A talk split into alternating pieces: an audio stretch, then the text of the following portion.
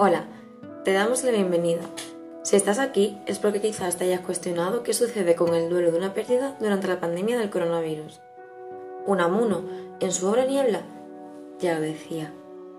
Murió con su mano en la mano de su hijo, con sus ojos en los ojos de él. Y es que acompañar a un ser querido llegada a su hora puede constituir un proceso sanador que mitigará en cierto modo el duelo el duelo es la experiencia natural tras la pérdida de un ser querido, y esta es personal, pero ¿nos hemos planteado cómo ha afectado la situación actual por la pandemia? El dolor experimentado por los sobrevivientes de muertes relacionados con el COVID u otras causas se ve agravado por la degradación y en ocasiones hasta la abolición de los recursos para hacer frente al duelo. Interfieren el apoyo, el distanciamiento social, los factores estresantes, el aislamiento, la precariedad financiera, la incertidumbre, la falta de rutina. Y no solo eso, sino que la pandemia está afectando la forma en que se atiende a los pacientes terminales, cuándo y cómo mueren las personas. Además, los afligidos deben llorar sin el apoyo de los rituales habituales. Es evidente que nos enfrentamos a un duelo quizás más prolongado de lo habitual, entre otros problemas mentales. Las fases de negación e ira del duelo se verán intensificadas. Es común no creerse que la pérdida es real y preguntarse una y otra vez, ¿por qué no se ha podido acompañar a la persona? ¿Por qué ha tenido que estar sola? ¿O por qué se ha tolerado? Estos pensamientos contribuyen a un aumento de la ira. En este podcast queremos ofrecerte herramientas de afrontamiento, tanto si tienes una pérdida cercana, como si eres personal sanitario y tienes que lidiar a diario con la tragedia, como si deseas compartirlo con quien te apetezca.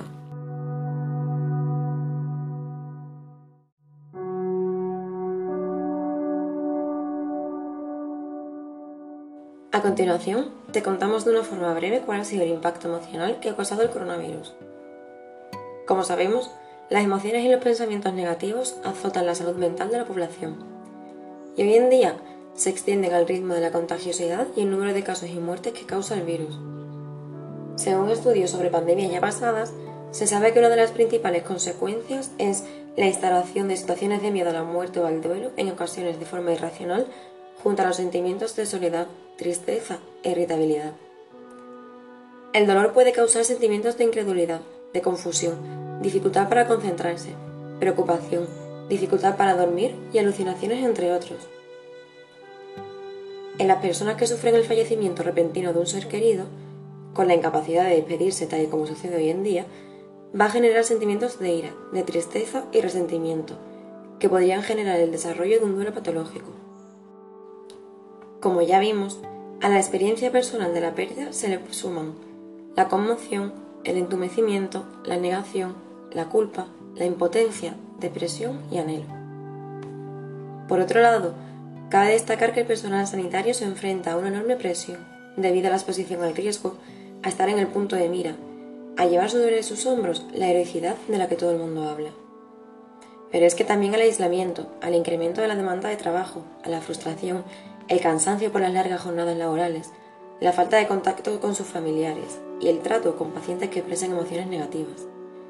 Todo esto ha acarreado síntomas de ansiedad, de depresión, insomnio y reacción al estrés, debido también al estigma social creado en relación a su trabajo.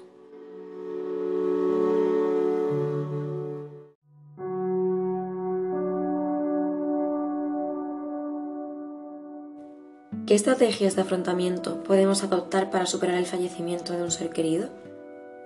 En el proceso de morir es fundamental la necesidad de intimidad, de despedirse y de contar con un apoyo. En la actualidad, todos estos aspectos están siendo atentados. El impacto emocional es inimaginable. ¿Cómo podemos dejar de sentir este dolor? No se puede, pero sí podemos trabajar en, las emociones para paliarlas. A continuación, aclararemos algunas dudas para identificar lo que mejor nos conviene durante estos momentos tan complicados. ¿Solos o en compañía? Es aconsejable combinar momentos de soledad y otros de compañía, momentos en los que tengamos intimidad para identificar nuestros sentimientos y poder seguir nuestro duelo. Pero también es saludable comunicarnos con los demás, con quienes estemos a gusto. ¿Es aconsejable pensar? Necesitamos y debemos pensar para indagar en nuestros pensamientos, en nuestros sentimientos y los recuerdos. Pero si te sientes angustiado, date un respiro y relájate. Existirán pensamientos que permanecerán de por vida, como la ausencia física de la persona. Tendrás pensamientos sobre cómo sucedió y pueden incluso aparecer distorsiones de la realidad que te invadan la mente de pensamientos irracionales. Debes permitirte compartirlas, hablarlo con alguien o simplemente escribirlas. No solo pensar puede ayudarte, también puedes escribir. Darle forma a tus pensamientos. Esto ayudará a entenderlos mejor, a procesarlos y ver cómo cada día que pasa van cambiando. Escribir sobre cómo era tu relación con esa persona, las experiencias que vivisteis, lo que te gustaría haberle dicho, incluso lo que cree que te respondería. La música. La música puede ayudarte a la expresión y reconocimiento de emociones y sentimientos, y te ayuda a transformar las imágenes e ideas internas en palabras. Una vez reconocido nuestro dolor y sentimientos, puede llevar a cabo un ritual de despedida, que pondrá orden a nivel emocional y nos ayudará a tomar conciencia del proceso del duelo. En este momento, deja volar tu imaginación, guíate por el corazón y por lo que sientas. Podemos realizar despedida de forma alternativa, para cumplir así las medidas restrictivas que se nos impone. Puedes escribir una carta, puedes realizar un vídeo recordatorio, revelar fotos, crear una caja de recuerdos.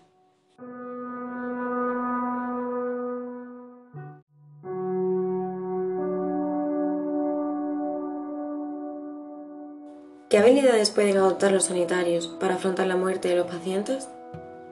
Te invitamos a reflexionar sobre el impacto que tiene la muerte en el ámbito personal del profesional.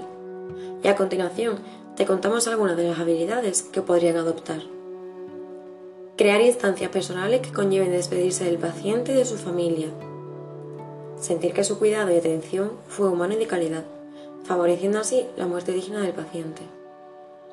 Mantener un ambiente de confianza en el trabajo, que le permita expresar su dolor y pesar por la muerte de los pacientes si eres un profesional joven, te vendrá bien estar acompañado por un mentor, que te dé confianza, enseñe y apoye emocionalmente en estos momentos. Y ahora bien, ¿qué estrategias personales podría desarrollar el profesional? Comentaremos algunas de ellas, como por ejemplo, realizar actividades de autocuidado como podría ser el yoga, el ejercicio físico, algún hobby, destacando la importancia de respetar sus días libres para desconectar del trabajo, prepararse emocional y mentalmente ante la muerte de los pacientes, aceptando la realidad de la pandemia, evitar juzgarse o culparse frente a situaciones que no dependen de ellos. Además, recomendamos que los líderes y las organizaciones de atención médica asuman la responsabilidad y se aseguren de que el personal esté preparado para las consecuencias emocionales de su trabajo.